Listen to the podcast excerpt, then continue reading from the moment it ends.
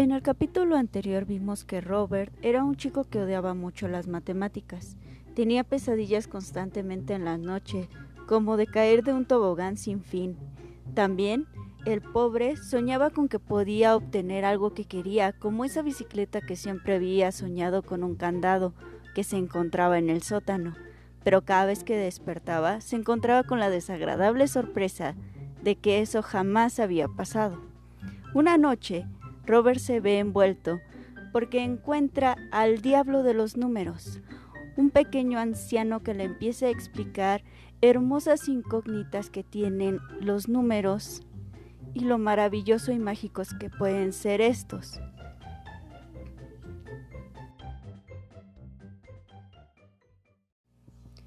Presentamos con mucho gusto el capítulo 2, La segunda noche, de El diablo de los números, de Hans Magnus Essenberger, de la editorial Ciruela, un libro para todos aquellos que temen a las matemáticas. Robert se escurría, seguía haciendo lo mismo de siempre. Apenas se quedaba dormido, empezaba. Siempre tenía que bajar. Esta vez era por una especie de cucaña. No mires hacia abajo, pensó Robert. Se agarró fuerte y se escurrió con las manos al rojo vivo, abajo, abajo, abajo. Cuando aterrizó de golpe sobre el blando suelo de musgo, escuchó una risita. Delante de él, sentado en una seta de color marrón, suave como el terciopelo, estaba el diablo de los números, más bajito de lo que lo recordaba, que le miraba con sus ojos brillantes. ¿De dónde sales tú? le preguntó Robert. Este señaló hacia arriba. La cucaña por la que había bajado llegaba hasta muy alto y vio que tenía arriba un trazo oblicuo. Robert había aterrizado en un bosquecillo de gigantescos unos. El aire a su alrededor zumbaba, como mosquitos. Los números bailaban ante sus narices. Intentó espantarlos con ambas manos, pero eran demasiados y sintió que cada vez más de esos diminutos doces, treces, cuatros, cinco, seises, siete, ocho y nueve empezaban a rozarlo. A Robert le resultaba ya lo bastante repugnantes las polillas y las mariposas nocturnas como para que esos bichos se le acercaran demasiado. ¿Te molestan? preguntó el anciano extendido la palma de su manita y ahuyentó a los números con un soplo. De pronto, el aire estaba limpio. Solo los unos, altos como árboles, seguían estando allí como un solo uno, alzándose hasta el cielo. Siéntate, Robert, dijo el diablo de los números. Esta vez era sorprendentemente amable. ¿Dónde? en una seta? ¿Por qué no? Porque es una tontería, se quejó Robert. ¿Dónde estamos? ¿Es un libro infantil? La última vez estaba sentado en una hoja de acedera y ahora me ofreces una seta. Me suena familiar. Lo he leído antes en algún sitio. No mires abajo, pensó Robert. Se agarró con fuerza y resbaló con las manos ardiendo había aterrizado en un bosquecillo de gigantescos unos. Quizás sea la seta de Alicia en el País de las Maravillas, dijo el diablo de los números. ¿El diablo sabe que tendrá que ver esta cosa de los cuentos con las matemáticas? rezongó Robert. Eso es lo que ocurre cuando se sueña, querido.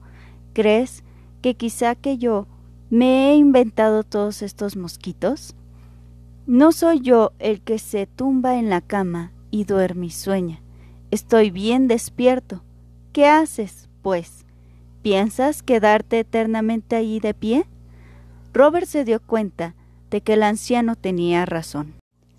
Se encaramó a la siguiente seta. Era enorme, blanda y abombada, y cómoda como el sillón de un hotel. ¿Qué te parece? Pasable, dijo Robert. Tan solo me pregunto quién se ha inventado todo esto. esos mosquitos numéricos y esa cucaña en forma de uno por la que he bajado. Algo así no se me hubiera ocurrido a mí ni en sueños. Fuiste tú. Puede ser, dijo el diablo de los números, irguiéndose satisfecho en su seta. Pero falta algo. ¿Qué? El cero. Era cierto. Entre todos los mosquitos y polillas no había ni un cero. ¿Y por qué? preguntó Robert. Porque el cero es el último número que se les ocurrió a los seres humanos. Tampoco hay que sorprenderse. El cero es el número más refinado de todos. Mira. Volvió a empezar a escribir algo en el cielo con su bastón, allá donde los unos altos como árboles dejaban un hueco. M, C, M. ¿Cuándo naciste, Robert? Yo, en 1986, dijo Robert, un poco a regañadientes, y el anciano escribió M, C, M, L, X, X, X, V, I. Eso ya lo he visto yo, exclamó Robert. Son esos números anticuados que pueden verse a veces en los cementerios. Procede de los antiguos romanos. Los pobres no la tenían nada fácil. Sus números son difíciles de descifrar, empezando por ahí, pero seguro que sabrás leer este. Y. Uno, dijo Robert, y X. X es diez. Muy bien. Entonces, querido, tú naciste en M, C, M, L, X, X, X, V, I. Dios mío, qué complicado, gimió Robert. Cierto. ¿Y sabes por qué? Porque los romanos no tenían ceros. No entiendo, tú y tus ceros. Cero es simplemente nada. Correcto. Eso es lo genial del cero, dijo el anciano. Pero ¿por qué nada es un número? Nada no cuenta nada. Quizás sí. No es tan fácil aproximarse al cero. Intentémoslo, de todos modos. ¿Te acuerdas todavía de cómo repartimos el chicle grande entre todos los miles de millones de personas, por no hablar de los ratones?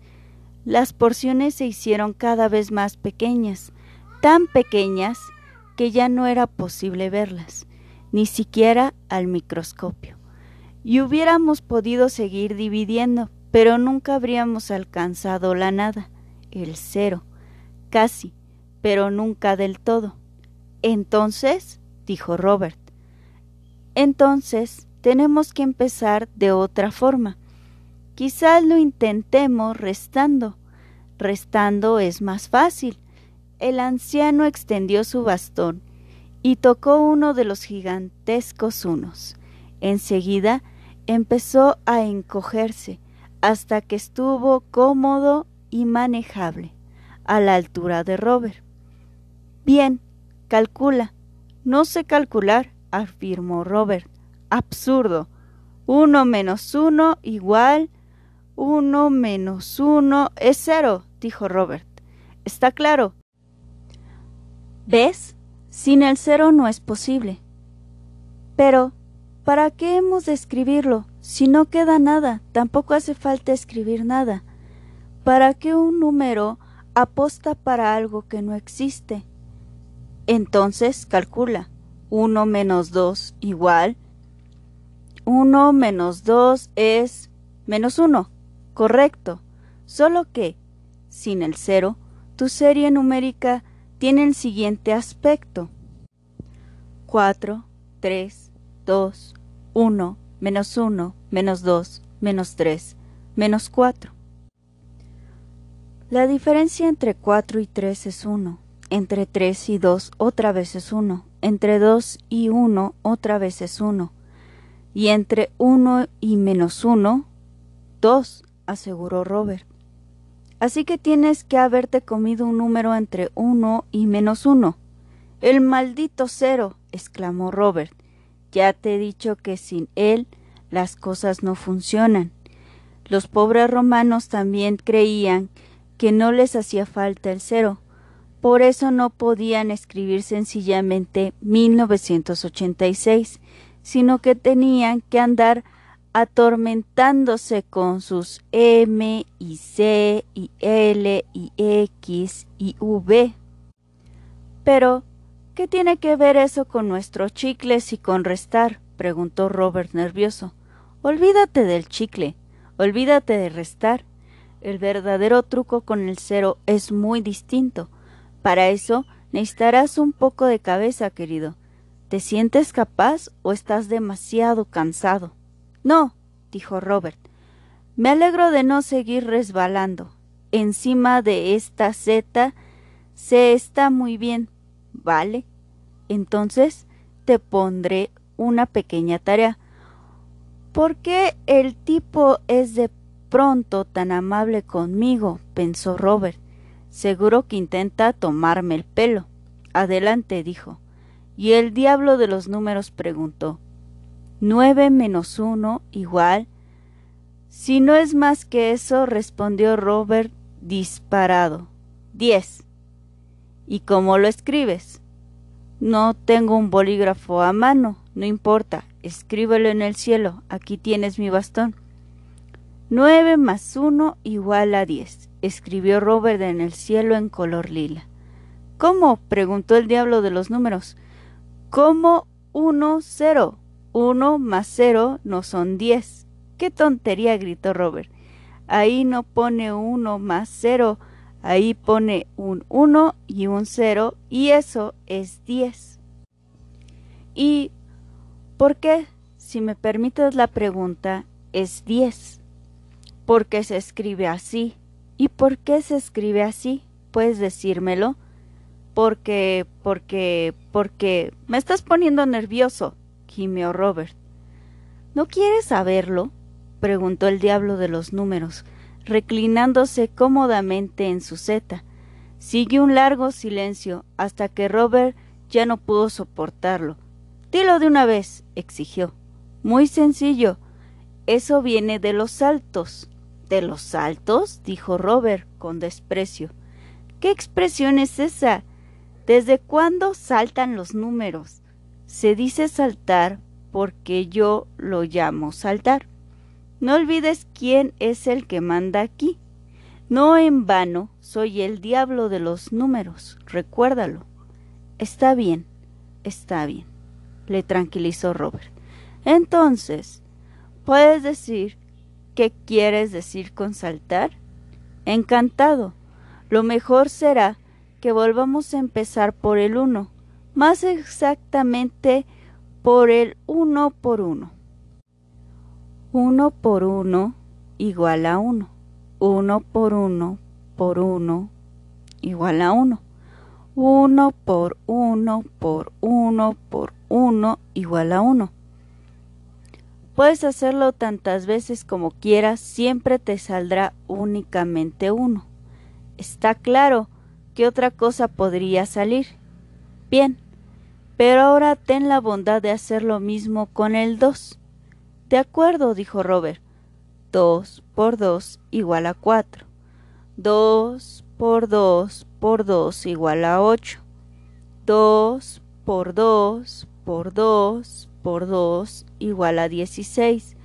2 por 2 por 2 por 2 por 2 igual a 32. Pero esto aumenta rapidísimo. Si sigo un poquito más, pronto volveré a necesitar la calculadora. No será necesario. Aún aumenta más rápido si coges el 5. 5 por 5 igual a 25. 5 por 5 por 5 igual a 125. 5 por 5 por 5 por 5 igual a 625. 5 por 5 por 5 por 5 por 5, 3125. 5 por 5 por 5 por 5 por 5 por 5 es igual a 15625. Basta, gritó Robert. ¿Por qué te asustas siempre que sale una cifra grande? La mayoría de las cifras grandes son absolutamente inofensivas. Yo no estoy tan seguro, dijo Robert. De todos modos, me parece una lata multiplicar una y otra vez el mismo cinco por sí mismo, sin duda. Por eso, como diablo de los números, yo no escribo siempre lo mismo. Me resultaría demasiado aburrido, sino que escribo 5 elevado al 1 es igual a 5. 5 elevado al 2 es igual a 25. 5 elevado al 3 es igual a 125, etc. 5 elevado a 1, 5 elevado a 2, 5 elevado a 3. En otras palabras, hago saltar al 5, ¿comprendido? Y si haces lo mismo con el 10, aún resulta más fácil. Va como sobre ruedas, sin calculadora.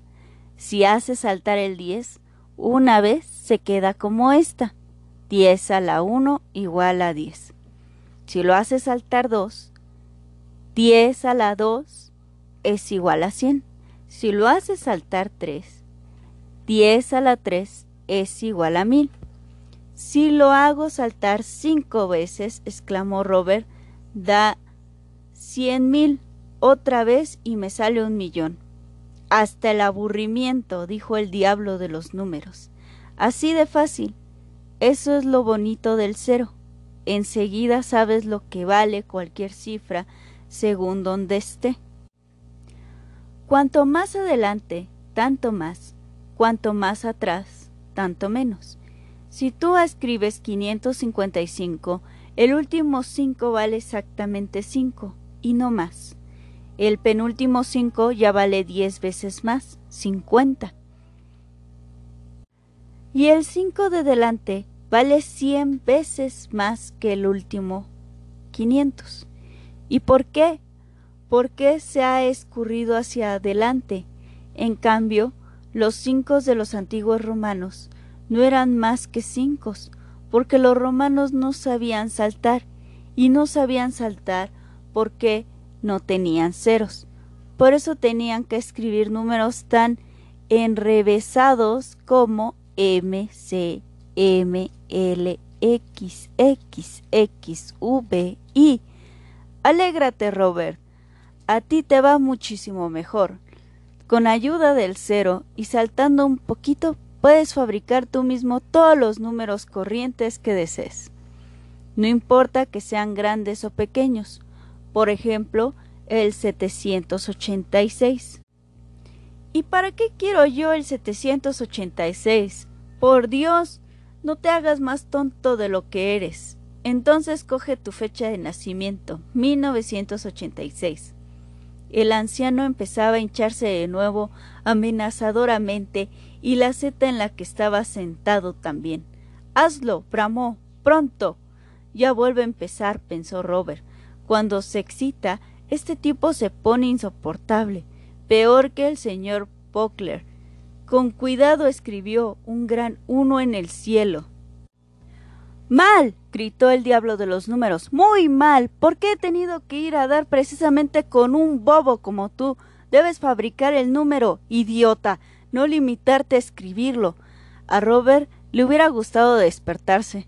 ¿Tengo que aguantar todo esto? pensó y vio en la cabeza del diablo de los números se volvía cada vez más roja y gorda. Por detrás. gritó el anciano. Robert le miró sin comprender. Tienes que empezar por, por detrás, no por delante. Quieres decir. Robert no quiso discutir con él. Borró el uno y escribió un seis. Bien. Te has enterado por fin. Entonces podemos seguir. Por mí, dijo Robert disgustado. Sinceramente, preferiría que no te diera un ataque de rabia por cualquier tontería. Lo siento, dijo el anciano, pero no puedo evitarlo. Al fin y al cabo, un diablo de los números no es Papá Noel. ¿Estás satisfecho con mis seis?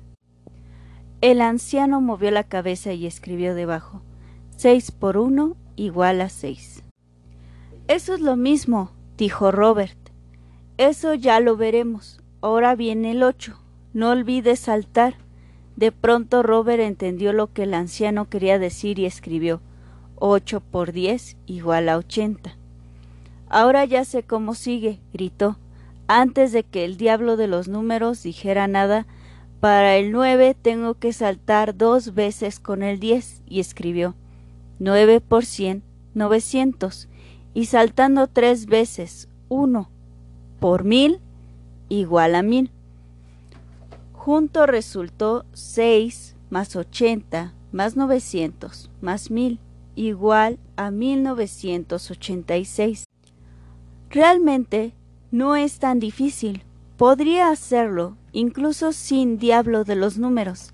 Ah, sí. Creo que te estás poniendo un poquito arrogante, querido. Hasta ahora solo has tenido que vértelas con los números corrientes. Eso es coser y cantar. Mientras lo decía, la sonrisa del diablo de los números se hacía cada vez más amplia. Ahora incluso se podía ver los dientes, un infinito número de dientes. Espera a que me saque de la manga los números quebrados. De ellos hay muchos. Y luego los números imaginarios y los números irracionales, de los que hay aún más que infinitos. No tienes ni idea números que giran siempre en círculo y números que no se acaban. Mientras lo decía, la sonrisa del diablo de los números crecía y crecía. Ahora se le podía ver incluso los dientes, infinitos dientes, y entonces el anciano empezó a agitar su bastón ante los ojos de Robert. ¡Socorro! gritó Robert y despertó, todavía aturdido, y le dijo a su madre ¿Sabes cuándo nací? seis por uno y ocho por diez y nueve por cien y uno por mil. No sé qué le pasa a este chico últimamente, dijo la madre de Robert. Meneó la cabeza y le puso delante una taza de cola cao para que recobres fuerzas. No estás diciendo más que tonterías. Roberto se bebió su cola cao y cerró el pico. Uno no puede cortárselo todo a su madre, pensó. Nos despedimos diciéndole a nuestra audiencia que en la manera de lo posible pueda usar cubrebocas, se lave las manos y se quede en casa. Y espérenos para el próximo episodio. Hasta la próxima.